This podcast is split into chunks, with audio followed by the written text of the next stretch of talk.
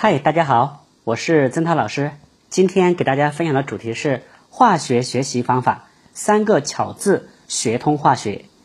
在平时的教学过程中，经常有不少同学向我抱怨化学难学。其中一位同学就这样说道：“我物理和数学成绩还好，但就化学差了点儿。我不觉得自己在偷懒，事实上我已经下了不少功夫，该背的都背了。”练习也做了不少，但考试就是考不好。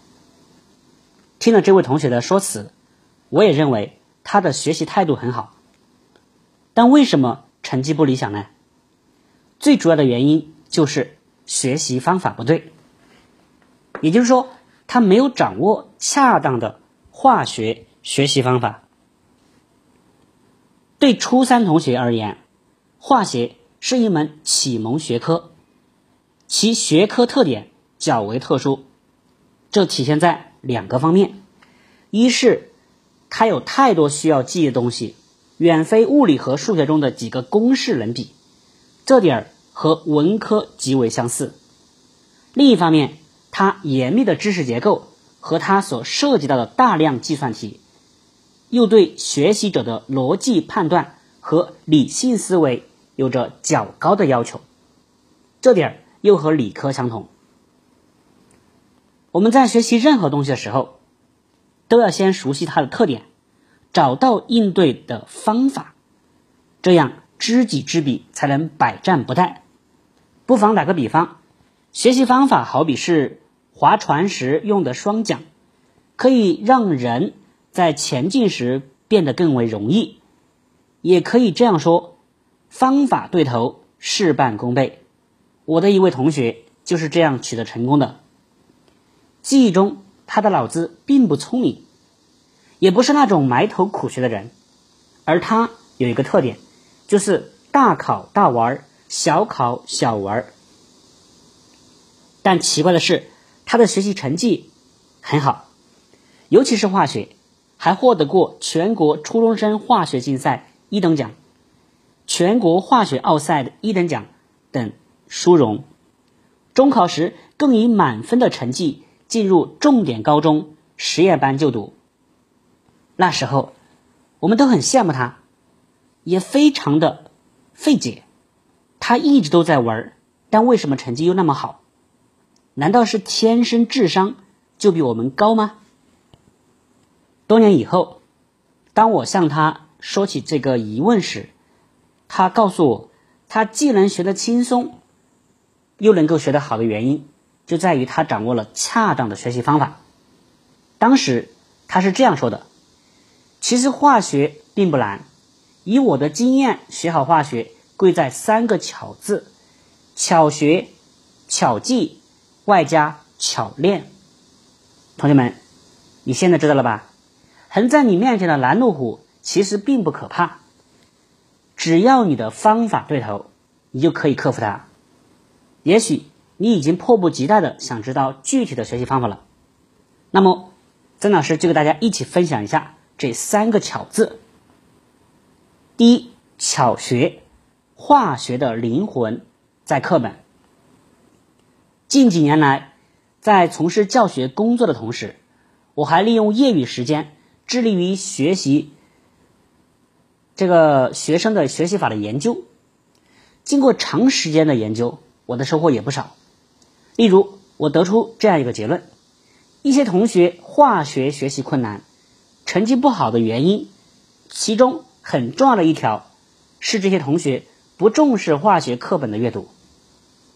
我曾经对同学们的学习进行过一番观察，发现一个现象：许多同学常常把课本晾在一边，抱有一种可有可无的态度。而只有在这种这三种情况下，他们才会光顾一下课本。哪三种情况下才会光顾课本呢？一是课堂上听课总不能够没有教材吧，否则那就等于在听天书了。二是做练习的时候，老师布置了作业，理所当然要打开课本看题目。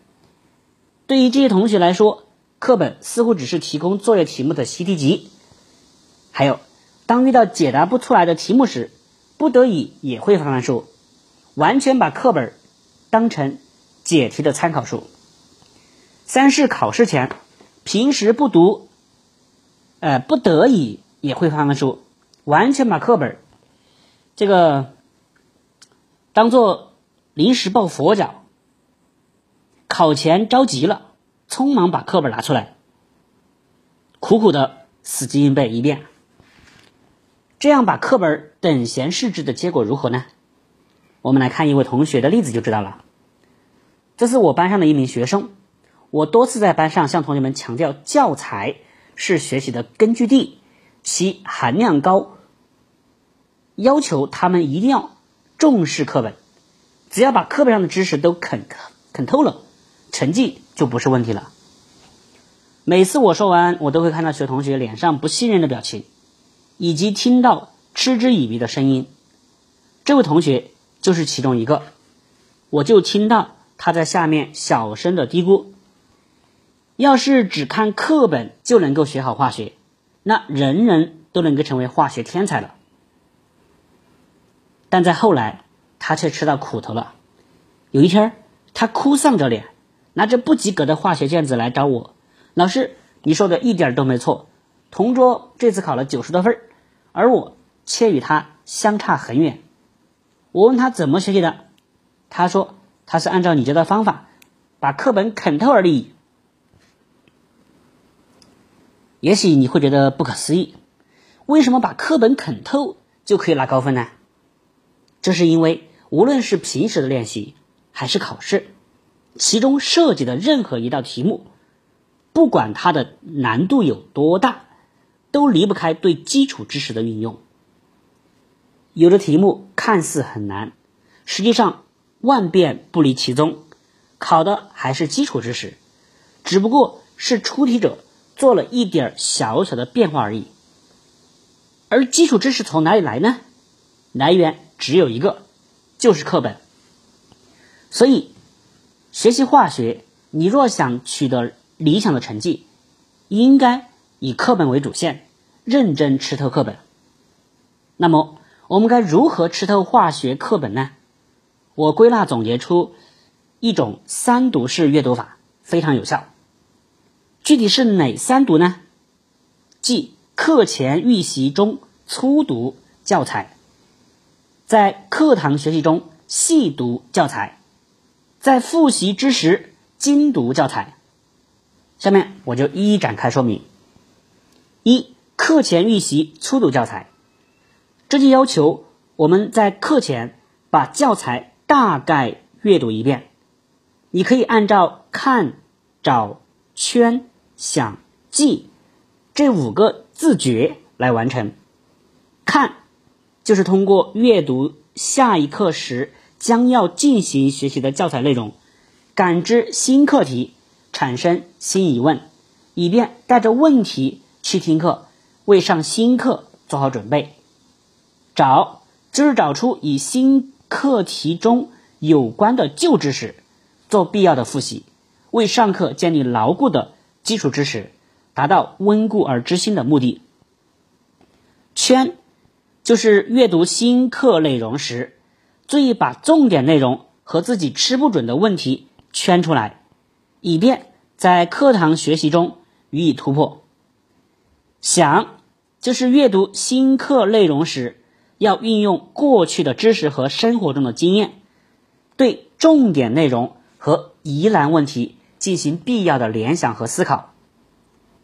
记，就是把阅读时的见解和体会记录下来，对某些内容予以眉批和注解，做到不动笔墨不读书。第二个。课堂学习细读教材，就是我们不断发现问题、解决问题、全面理解新课内容的过程。第三，复习知识精读教材，把精读放在复习之时进行，是因为这样做可以加深对知识的理解、巩固，使知识系统化。这就要求我们在理解概念和定律的基础上。剖析具有关键性的字词，强化对关键字词的认识。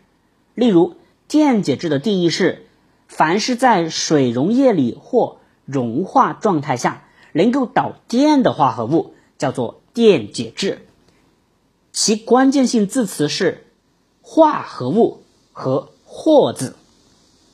这就是说，我们在理解电解质的基础上，还要对化合物或或这个字啊认真思考，并把它标记出记号或者做眉批，以备以后再次复习时注意。以上三读式阅读法体现了阅读从薄到厚，再从厚。到薄的阅读特点，即粗读掌握大体轮廓，细读把内容展开，精读抓事理、抓规律。运用这样的学习方法，一定能够把课本吃透，从而提高学习效率。好，那么下一个我想给大家分享的就是巧记化学知识趣味记忆无法。有这样一种说法，化学是理科中的文科，意思就是说，化学虽然是理科，也可以同文科一样，要背、要记的东西也不少。事实的确如此，化学需要我们记的东西啊太多了，一些独特的化学用语，比如元素、原子、分子、化合价、化学式、化学方程式、离子方程式等等。我们必须熟练掌握，这就需要记忆。另外，一些物质的性质、制取、用途等等也必须牢记，否则无法应用。因此，由于化学学科这一个特殊的特性，我们不能够把学习理科的常用方法套在学习方法上，学习这个化学上面。换句话说，我们应该像学习语文、历史等文科一样。把学化学的重点放在记忆上面。然而，尽管已经意识到了记忆对学习化学的重要性，一些同学的问题还是不断。比如，很多同学普遍反映化学需要记的知识不仅多，而且很枯燥，所以就很难记住。关于这一点，我自己也深有感触。我还没有接触化学之前，在班里可谓是叱咤风云。所有文科一直保持在九十分以上，这说明了什么？说明我的记性好呗。所以，凭借着这个强大的优势，在升入初三时，对新开的化学课本，我根本就是不屑一顾，认为自己一定能够轻松拿下。但随着学习的深入，学习内容的增加，慢慢我就觉得我的记忆能力在逐渐减退，繁多的化学知识常常搞得我头昏脑花。十几种元素，几十种物质，上百条性质，简直无从下手。于是我尝试着采用各种记忆方法，希望把枯燥的化学知识学得轻松一些，但一时又想不出什么好的招数。在无路之时，我想到了我的化学老师。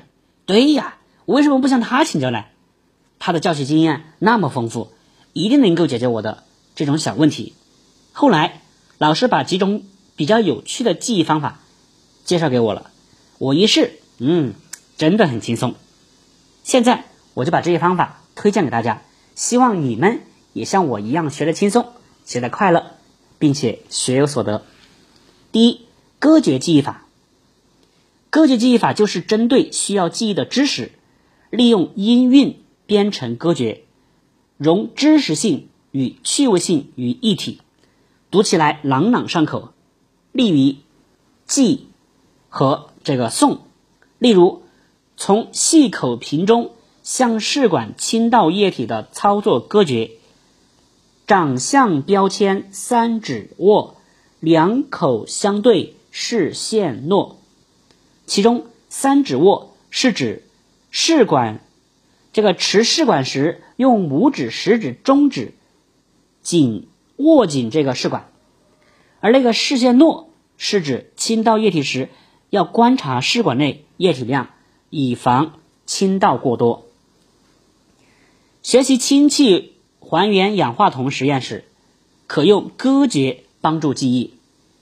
先铺黑粉氧化铜，固定试管，烧下氢，再通氢气半分钟，然后点燃酒精灯，粉末变红，停加热，试管冷却，再停氢。若先点灯易爆炸，若先停氢易氧化。此外，化合价的记忆也可以采用此法，如一价氢氯钾钠银，二价氧镁钙钡锌，三铝四硅五价磷，铜汞一二铁二三，二四六硫三五氮。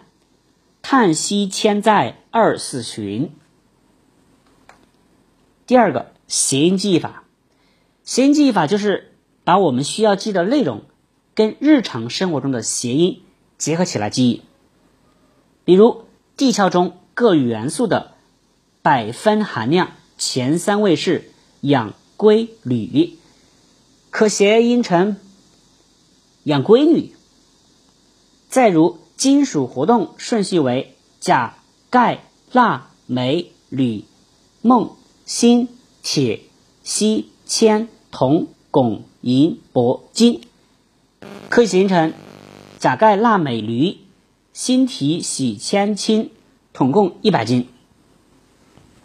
第三，浓缩记忆法，浓缩记忆法就是在深刻理解一类化学知识或者规律的基础上。选择有代表性的字或者说词，缩略成提纲挈领的骨架记忆，如实验室制取氧气的七个实验步骤，可以记为检、装、夹、点、收、仪、吸。检指检查装置是否漏气，装指往试管里装药品，夹指。把试管夹在这个铁架台上面，点是指点燃酒精灯，收指收集气体，移指把导管先移出水面，熄指熄灭酒精灯。此外，过滤操作中的注意点浓缩为一贴、二滴、三靠。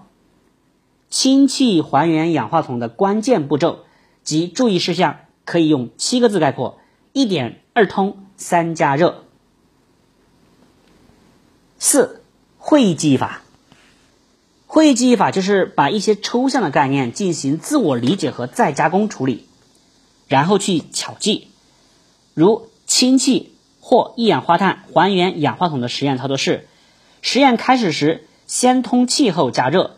实验结束时，先停止加热，再停止通气，因此可会议做气体早出晚归，酒精灯迟到早退。再如，把四种基本反应类型分别会议成一分为二，啊，分解反应和二为一，就是化合反应，取而代之。置换反应、相互交换、负分解反应。不可否认，化学有时真的很枯燥，但我们何不在学习的过程中动点小脑筋，把枯燥无味、难以记的化学知识趣味化？这样学起来不仅轻松，关键还记得准、记得牢。如果你目前还没有什么更好的记忆方法，那不妨就参考上面的几种趣味记忆法。说不定效果很好哦。第三个方面，曾老师想跟大家分享的是巧练，用化学知识来做化学计算。虽然化学要记忆的知识点不少，具有文科的学习特点，但实际上它还是属于理科门类。从这点来讲，要学好化学，多做练习是必不可少的一个重要途径。在前面介绍数学和物理的学习方法中，我们已经反复强调过，理科学习要多做题、勤练习，以及做题不能打题海战。在这里我就不再重复介绍了。我要讲的是用化学知识来做化学计算的问题。看到同学们可能会有点丈二摸不着头了的感觉，不理解这句话的含义，不要紧张。下面我就来为你解答。提到化学题型，从根本上讲，无非三类：基础知识、实验、计算。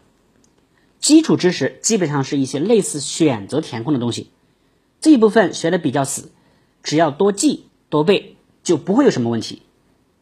实验的要求相对要高一些，除了要熟练掌握书中基础知识外，还要有基本的实验技巧。这就需要我们多在实验上下功夫，无论是老师的演示实验，还是学生自己动手操作，都要认真对待。最后是计算，考纲中对计算要求是最高的，也是同学们最头疼的地方。这也是我在这节中讲述的重点所在。记得我在初中学习化学时。也为化学计算苦恼不已，常常是每到做练习或者说考试遇到计算，就手忙脚乱，连蒙带骗的啊，带骗的还是把这个题做的惨不忍睹。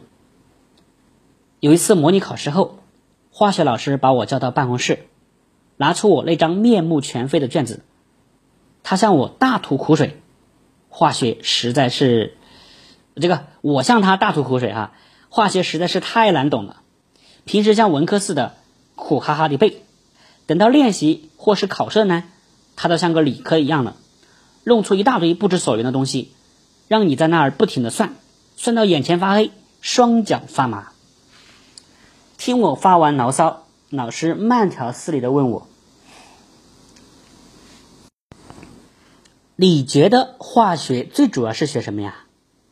当然是元素和反应呢。这就对了，既然重点是反应，出题人怎么可能拿一大堆数学推导、计算来放到化学卷子上让你做？那不成了数学考试了吗？老师的一番话真是一语惊醒梦中人。是啊，我们一直都是以做数学的原则来解化学题，难怪四处碰壁，方向都摸不准，才会鼻青脸肿才怪呢。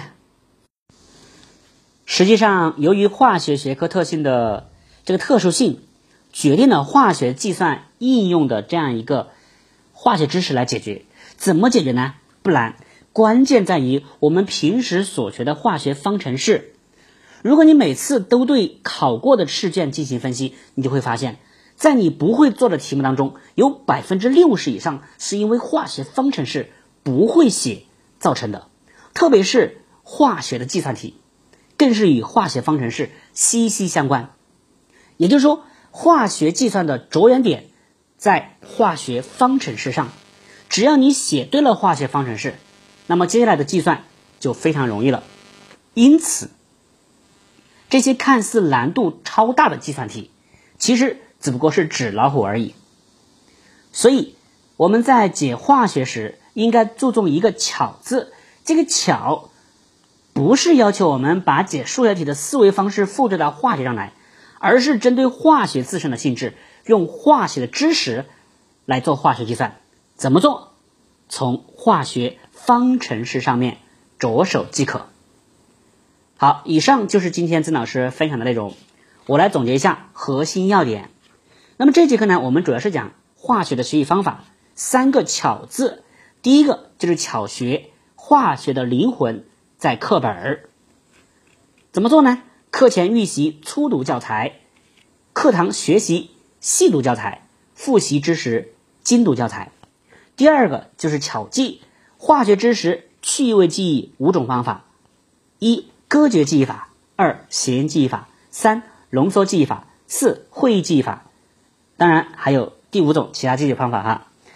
那么第三个方面就是巧练，用化学知识。来做化学计算怎么做呢？就是从化学方程式上面着手即可。好，感谢你的收听，我们下期再见。